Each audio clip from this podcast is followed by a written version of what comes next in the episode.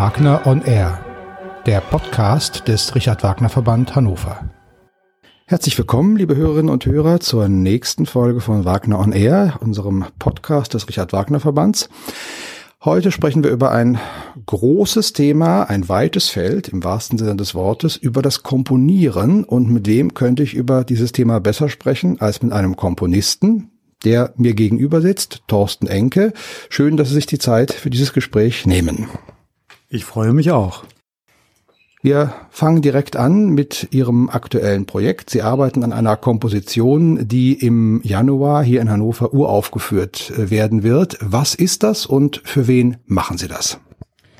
Das ist eine Auftragskomposition für den NDR.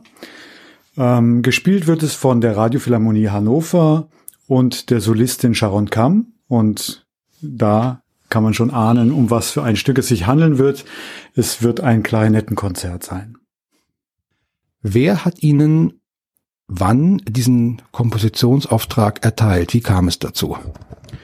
Mit dem NDR-Orchester Hannover hatte ich schon des Öfteren zu tun und ähm, so entstand die Idee, dass man noch eine Auftragskomposition erteilen könnte, mir wurde dann freie Hand gelassen, was ich machen wollte, beziehungsweise ich wurde gefragt, was mir vorschwebt. Und da ich gerade mit der Klarinettistin und Solistin Sharon Kam zusammengearbeitet hatte, äh, schlug ich vor, ein Klarinettenkonzert. Und die Idee stieß auf offene Ohren und Begeisterung. Und wann war das? Also wann haben Sie, wann konnten Sie anfangen, sich um die Komposition zu kümmern? Die Verhandlungen äh, liegen schon ein bisschen weiter zurück, vielleicht anderthalb Jahre. Bis es dann konkret wurde, hm, ist noch einige Zeit vergangen, so dass ich ungefähr jetzt ein gutes Dreivierteljahr an der Komposition sitze, von den ersten Ideen bis zu dem jetzigen äh, Zeitpunkt, wo schon einiges entstanden ist und ähm, das Stück allmählich endgültige Formen annimmt.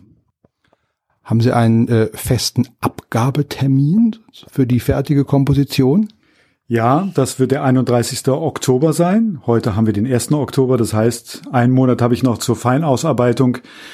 Allerdings ist es so, dass die Solistin natürlich auch ähm, zeitig ihren Solopart haben möchte, damit sie sich gut vorbereiten kann.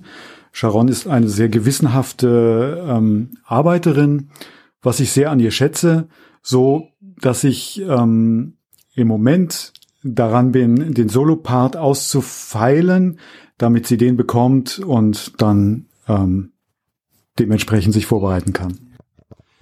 Und wie läuft bei Ihnen so der Prozess ab, wenn Sie anfangen und wissen, ich habe jetzt noch, sagen wir mal, nur beispielhaft ein Dreivierteljahr, äh, sitzen Sie denn kontinuierlich jeden Tag eine bestimmte Anzahl von Stunden daran, ganz diszipliniert nach einem festen Plan oder gibt es Phasen, wo Sie sehr viel machen und zwischendurch einfach auch mal die Sache ruhen lassen und äh, ein bisschen äh, wirken lassen? Wie funktioniert das bei Ihnen? Die Regelmäßigkeit hilft auf jeden Fall. Also wenn ich in einem Kompositionsprozess stecke, dann versuche ich mir ähm, meine feste Zeit zum Komponieren äh, immer pro Tag zuzumuten, be beziehungsweise freizuhalten. Ähm, wie Strawinski schon sagt, der Appetit kommt beim Essen, die Inspiration beim Arbeiten und da ist was Wahres dran. Denn wenn man regelmäßig arbeitet, dann kommen die Ideen, dann kann es passieren, dass man auch mal feststeckt, aber ähm, durch die Regelmäßigkeit kommt man dann auch aus dieser Sackgasse wieder raus und die Sache entwickelt sich weiter. Wie entsteht überhaupt eine erste Idee für ein neues Stück? Wie, woraus schöpfen Sie Inspiration, wenn sich das überhaupt so klar und eindeutig sagen lässt? Das ist eine oft gestellte, aber auch sehr schwierig zu beantwortende Frage, denn der kreative Impuls ist immer irgendwie auch mysteriös. Man weiß nicht, woher es eigentlich kommt. Manchmal geht man über die Straße und irgendwas zündet in einem, man merkt es richtig. Plötzlich hat man ein Bild vor Augen und denkt, das möchte ich, das möchte ich konkretisieren, das möchte ich ausarbeiten. Ähm, da habe ich Interesse weiterzudenken. Und dieses Bild muss anfangs gar nichts mit Noten zu tun haben. Das kann ein Schema sein, ein Schemen oder vielleicht sogar auch eine poetische Idee, auf die man über andere Werke der Kunst, Literatur, Malerei, bildende Kunst gestoßen sein kann. Hat die äh, oder hat das das Bekommen von Inspiration auch etwas äh, vielleicht mit ähm, dem Stück selbst, inso, also jetzt in diesem Beispiel mit dem Soloinstrument zu tun? Äh, würden Sie sagen, dass Sie zu bestimmten Instrumenten, zum Klang bestimmter Instrumente einfach eine größere Affinität haben als zu anderen? Das ist gut möglich. Man hat natürlich so seine Favoriten. Auf der anderen Seite äh, spüre ich in mir auch immer wieder die Neugier, ähm, neue Bereiche kennenzulernen, Instrumente kennenzulernen, die mir nicht so vertraut sind. Ich glaube, das war sogar ursprünglich der erste Impuls zu komponieren, ähm, die Sache oder die, die musikalische Substanz, das Instrumentieren, ja, besser kennenzulernen. Ähm, wobei ich sagen muss, gerade in Bezug auf eine, eine Person, die ein Instrument spielt, kann man sehr inspiriert werden. Und das ist sicher auch der Fall im, ähm, im jetzigen Stadium des Klarinettenkonzerts, dass eine so hervorragende Solistin wie Sharon Kam, die ihr Instrument perfekt beherrscht und darüber hinaus noch über eine sehr große Ausdruckspalette verfügt, einen Komponisten sehr inspirieren kann. Würden Sie also nicht sagen, dass es äh, leichter ist für äh, das eigene Instrument, also in Ihrem Fall äh, Cello, zu komponieren. Äh, es ist noch nicht so lange her, dass äh, äh, Sie ein äh, Cello-Konzert äh, geschrieben haben, das, wenn ich das richtig im Kopf habe, in Kiel äh, uraufgeführt äh, worden ist. Ähm, geht das, also ja, merken Sie da keinen oder würden Sie nicht da nicht einen, einen Unterschied feststellen, dass Sie für das Instrument äh, bei dem sie sich, in dem sie sich selbst sehr zu Hause fühlen, äh, schneller, leichter oder einfacher komponieren können. Das Cello-Konzert ist jetzt ein Jahr alt, das ist richtig. Das wurde in Kiel uraufgeführt. Ähm, sicherlich ist es so, dass man das eigene Instrument, ich bin von Haus aus Cellist, am besten kennt und ähm, weniger Forschung betreiben muss, sagen wir es mal so. Bei der Klarinette ist der Fall ganz anders gelagert. Die Klarinette ist ein sehr spezielles Instrument, wenn man selber kein Bläser und erst recht kein Klarinettist ist, erfordert das einige Vorarbeit, Forschungsarbeit, denn es gibt da einige technische Finessen, die man kennen muss. Hm. Der ähm, Fall des Trans der Transposition zum Beispiel eines Instruments, transponierende Instrumente ist nochmal ein Spezialfall. Also bei der Klarinette gibt es einiges zu lernen, was wahrscheinlich bei dem Cellokonzert, was ich vor einem Jahr geschrieben habe, nicht nötig gewesen ist. Aber da hilft Ihnen ja sicherlich auch der äh, ständige Dialog mit der Musikerin, die das Stück denn uraufführen wird, in dem Sie ja sicherlich auch sind, jetzt in dieser Schaffensphase. Auf jeden Fall. Und da habe ich viel gelernt. Ja. Von ihr und von anderen auch haben schon mal äh, Vokalmusik komponiert. Auch für Stimme habe ich schon geschrieben, ja. Ähm, das liegt schon einige Jahre zurück. Ein Oratorium zu einem 700. Kirchenjubiläum der Stadtkirche in Celle. Äh, für Chor, Soli und Orchester. Empfinden Sie es als besondere Herausforderung für die menschliche Stimme zu komponieren? Auch das ist nochmal ein ganz eigener Bereich, das ist wahr. Ähm, auch da musste ich als Komponist einiges äh, lernen, um die Stimme adäquat zu behandeln, wobei der Bereich der Stimme auch nochmal insofern interessant ist, als man dort auch über den puren Gesang hinausgehen kann und ins Deklamatorische gehen kann, ins Theatrale. Das macht es natürlich für einen heutigen Komponisten auch sehr reizvoll, dieses Feld zu bestücken ähm, weil ja, weil es über das pur musikalische hinausgeht in Richtung auf ein dramaturgisches Element oder deklamatorisches, ich sagte schon. Ja, das ist spannend. Über diese Brücke kommen wir jetzt tatsächlich auch zum Thema Richard Wagner. Sie haben ja vor fünf Jahren äh, für uns ein Stück komponiert, für unser Festkonzert zu Wagners 200. Geburtstag auch uraufgeführt von der Radiophilharmonie, die Wanderer-Fantasie. Und in diesem Stück haben sie sich mit äh, dem Ring des Nibelungen vor allem äh, auseinandergesetzt. Sie haben sich für die Arbeit an diesem Stück äh, mit Sicherheit äh, sehr intensiv äh, mit Richard Wagner als Komponist beschäftigt. Was kann ein Komponist von heute von dem Komponisten Richard Wagner für seine Arbeit lernen? Lernen kann man natürlich von jedem Komponisten, wobei die Beschäftigung mit Wagner insofern spannend war, als Wagner bestimmt einer der großen Neuerer in der Musik ähm, ist. Er hat der Musik eigentlich aus dem klassizistischen Korsett befreit. Bei ihm geht es weniger um das Dialektische als um die ständige Fortschreibung, die Metamorphose, die Veränderung des Materials. Hm. Das ist ein ganz neuer Ansatz, denke ich, der gerade für heutige Komponisten eine große Rolle spielt. Auch heute ähm, kann man beobachten, dass die Komponisten sehr an den Ableitungen von Material arbeiten, an, dem, an dem metamorphotischen und natürlich auch der Bereich der Psychologie, Psychologisierung des Materials geht auf Wagner zurück. Ich möchte nur ansprechen, die Filmmusik hat wahrscheinlich in erster Linie von Richard Wagner gelernt. Richard Wagner und vielen anderen Komponisten ging es zu Lebzeiten so, dass sie für das, was sie getan haben, gerade weil sie äh, neue Wege geebnet haben, ähm, nicht immer so auf großes Verständnis äh, bei der Zuhörerschaft gestoßen sind.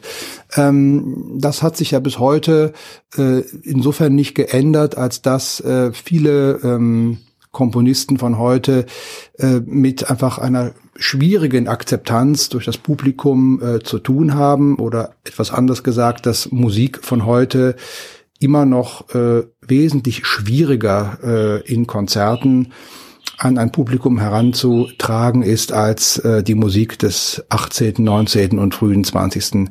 Jahrhunderts. Ähm, ich möchte nicht danach fragen, woran das liegt, aber ähm, was würden Sie oder was wäre Ihre Idee, um einfach die Neugier und die Lust auf neue Musik äh, beim Publikum stärker zu wecken und der der neuen Musik einfach eine bessere Lobby sozusagen zu verschaffen?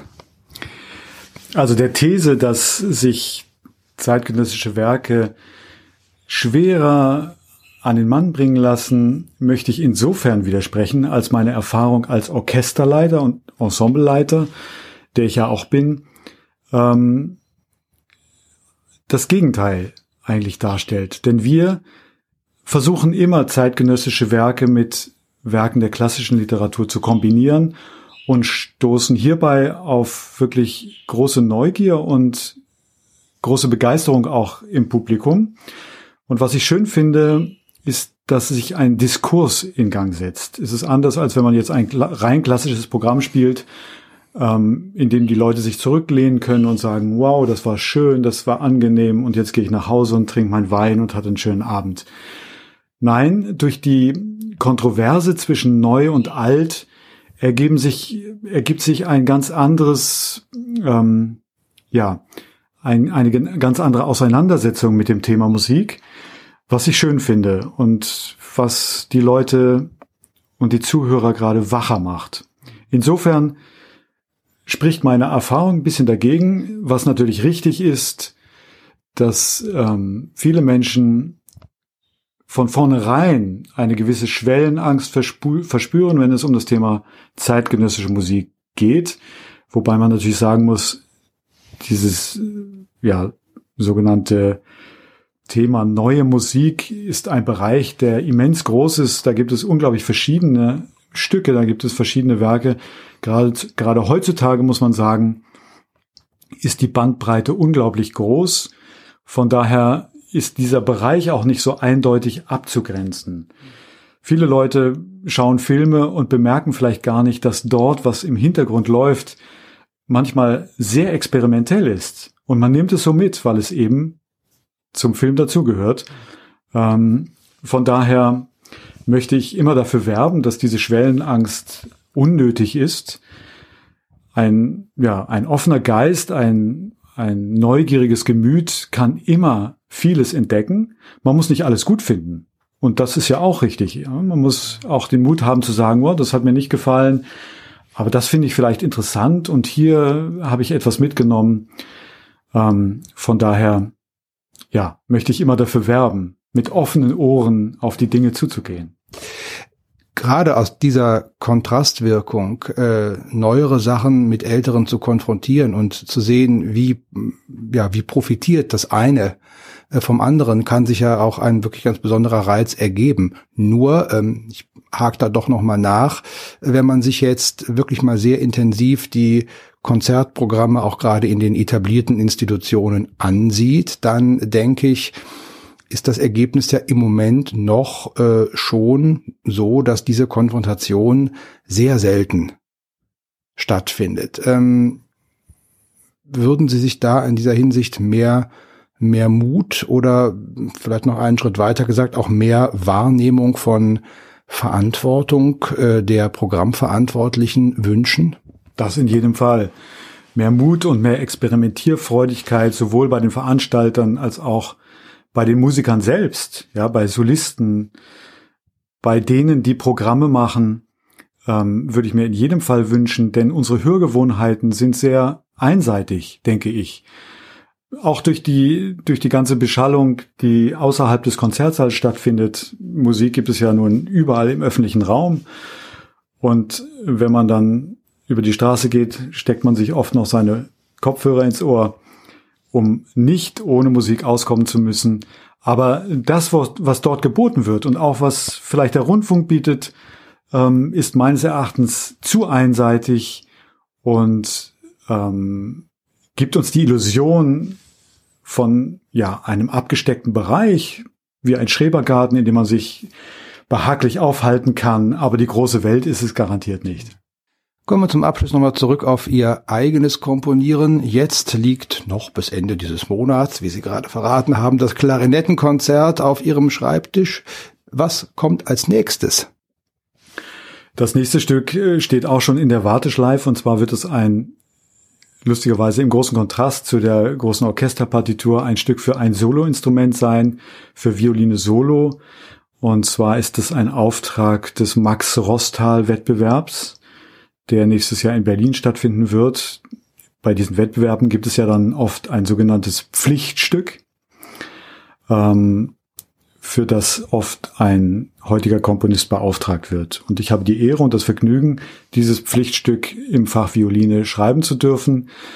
Das ist eine schöne Herausforderung, denn man muss sich in das Gemüt der jungen Musiker hineindenken, die ja für einen solchen Wettbewerb naturgemäß ein riesiges und auch schweres Programm zu lernen haben. Und dann kommt eben noch dieses Pflichtstück dazu, was oft ungeliebt ist, aber mit dem man eben gerade auch das ähm, vorantreiben kann, über das wir eben gesprochen haben, nämlich die Neugier und die Beschäftigung mit dem heutigen, mit der heutigen Kunst, mit unserer Sprache heutzutage.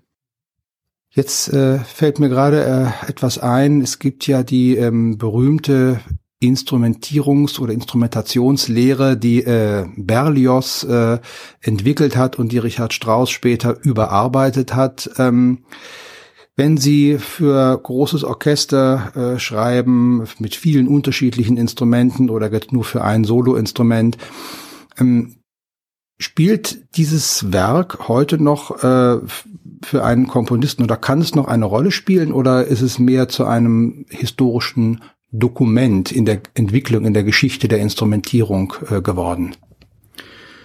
Dadurch, dass es sehr tonartenbasiert ist, ist es natürlich nicht mehr ganz aktuell. Aber in jedem Fall kann man als heutiger Komponist eine ganze Menge über Instrumentierung lernen. Durch die profunde Kenntnis dieser Komponisten Strauss und Berlioz. Ähm, und ja, die Kombinatorik hat sich natürlich etwas geändert. Jedoch die Klangfarben der Instrumente sind die gleichen geblieben. Von daher ist das auf jeden Fall ein Werk, was, was studiert werden sollte und aus dem man seinen Gewinn ziehen kann. Noch eine Frage zum Thema Vokalmusik. Sie haben erzählt, dass Sie ein Oratorium geschrieben haben. Ähm, hätte es einen Reiz für Sie, mal eine Oper zu komponieren?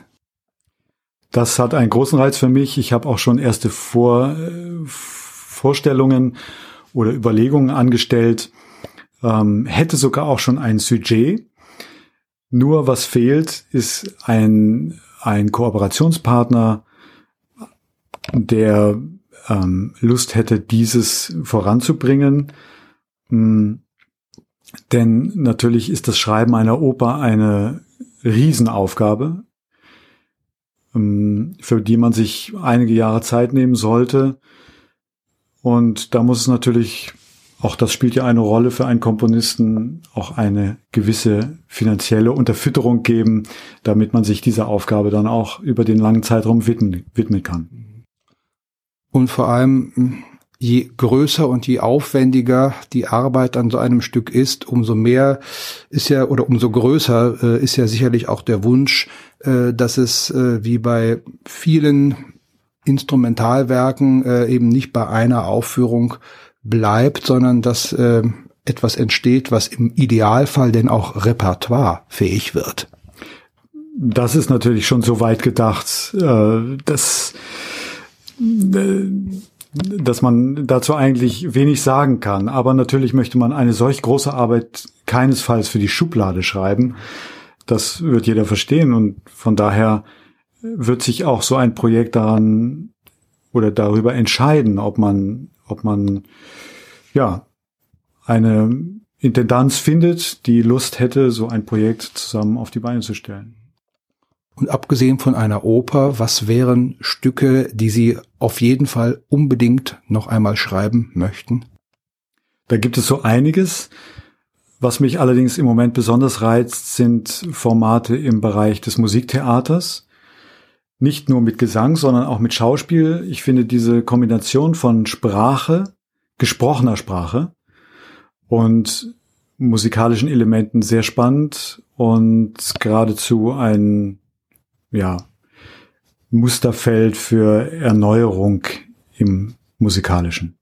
Da lässt sich bestimmt noch einiges bewegen. Dann bleibt mir zum Abschluss nur, Ihnen weiterhin viel gute Inspiration für Ihre Kompositionen zu wünschen.